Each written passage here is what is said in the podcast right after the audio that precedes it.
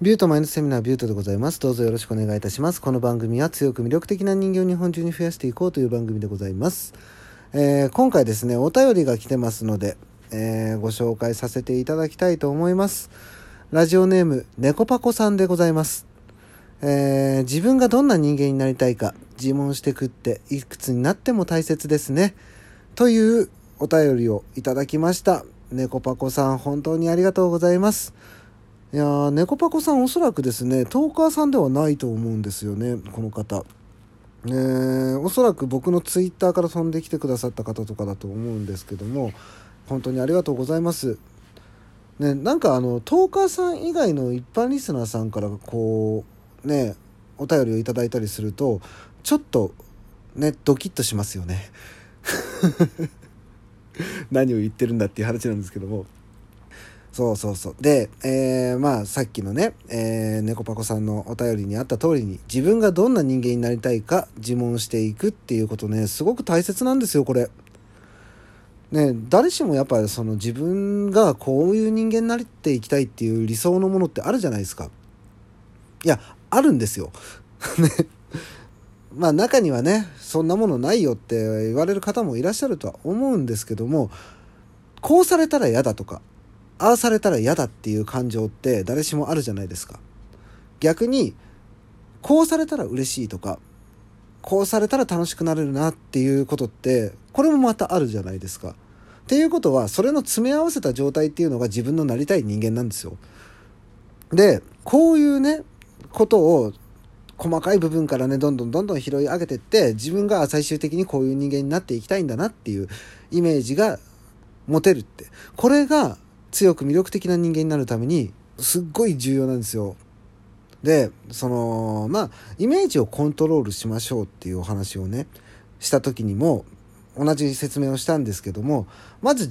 自分の目標っていうものを立てた時に、その手前には必ず障害っていうものがあって、その障害を一つ一つクリアしていく、クリアの仕方をイメージちゃんとできるっていう状態を作るんですよ、まず自分の中で。で、その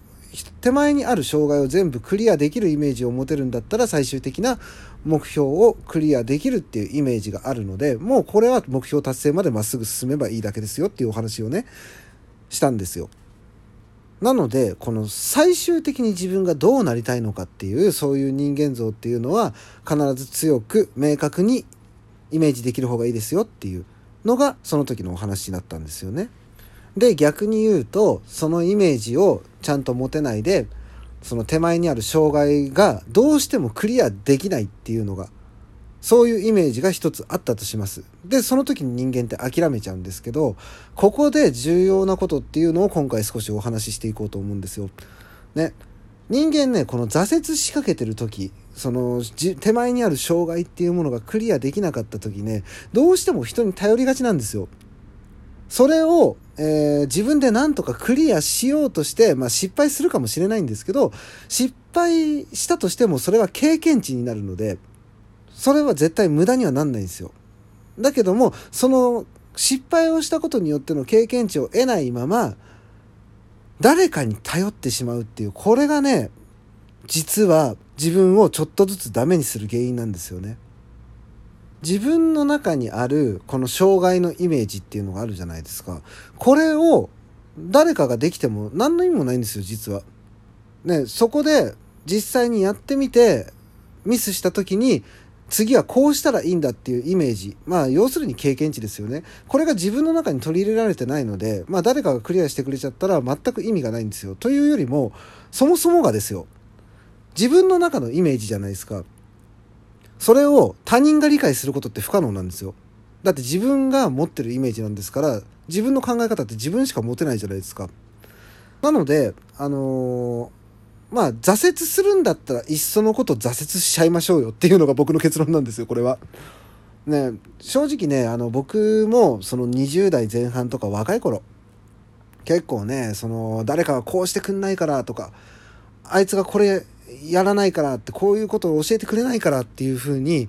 他人にね、ねだってた時ってやっぱあるんですよ。ね、今思うとバカだったなって思うんですけど、他人に甘えることってすごい癖づくんですよね、これ。だって自分が動かなくていいんですから楽できちゃうじゃないですかまあねあのちょっとしたことだったら別にいいんですよなんかあのねその友達が買い物行くからって言ってる時にじゃあこれ買ってきてもらっていいとかそれそれくらいだったら別にいいじゃないですか。だけど自分の人生に関わる自分の生き方に関わるようなところっていうのは必ず自分で決めなきゃダメですよっていうのが今回のお話なんです。そうした結果ねあのー、僕は今の人生すごい楽しいですし自分でやりたいことやってるっていう充実感もありますし、ね、その上で一生懸命やってる中でたくさんの人とも出会えて、ね、仲良くさせてもらってるのでやるんであれば自分のその生き方に対するね必ず根幹としてやらなきゃいけない部分これは自分で責任を持ってやっていきましょうっていうことなんですよ。で誰かがやってくれないからとかこういうことを教えてくれないからって言い続けてるうちってどうしてもその誰かに依存する形になるんですよね。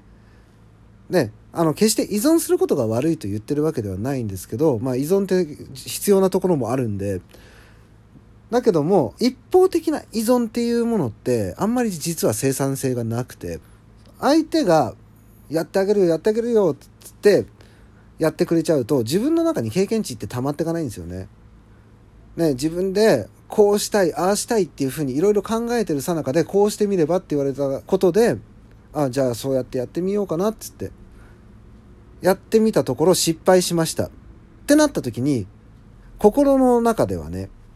そのこうしてみればって言った相手のことを恨んでたりするんですよね。それはケースにもよるんですけどケースにもよるんですけども大抵はその人のことを恨むようになるんですよ。少なからず僕はそうでした。ね、この人がこう言ったからまあ結局のところそこで自分で決断できてないのが悪いんですけど、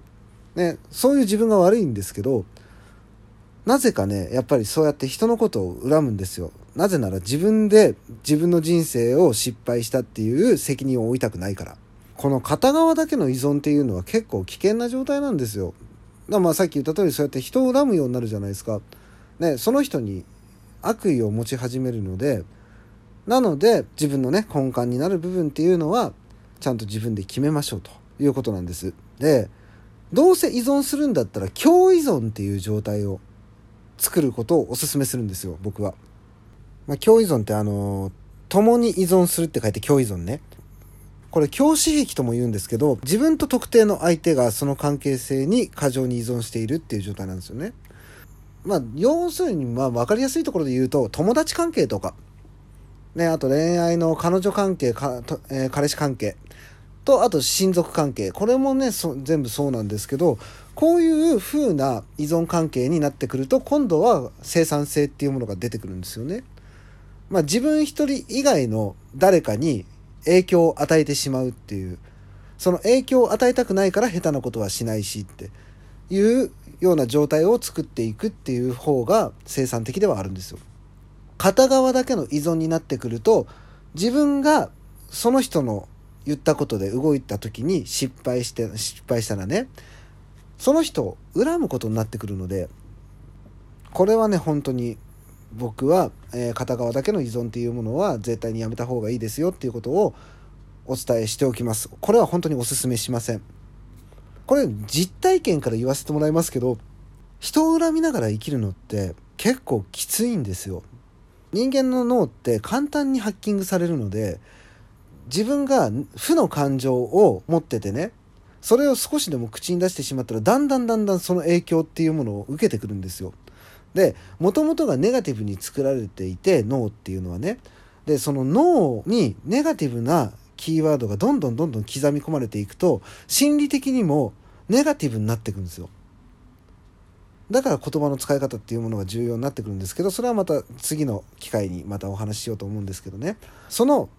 脳の影響を受けてどんどんネガティブになっていくと自分の中の考え方っていうのが生産的じゃなくなってくるんですよね。で最終的に自分がどうしたいっていうその人間像っていうものを作れなくなってくるんですよ。なので自分がこうしたいっていう根幹をちゃんと決めるそしてその決めた後にやりきるっていうことを自分で決まり事として決めちゃっても目の前にある障害を一つ一つクリアできるイメージを持ってあとはまっすぐやっていくだけっていうその状態をね作っていけたらいいんじゃないかなっていうのが今回のお話でした。えー、猫パコさんお便りありがとうございました。ね、今回はここでね、終わりにしたいと思います。えー、ラジオトークのクリップいいねネギ、そして Twitter のフォロー、あと番組のご意見ご感想などよろしくお願いいたします。それではまた、ビュートでした。バイバイ。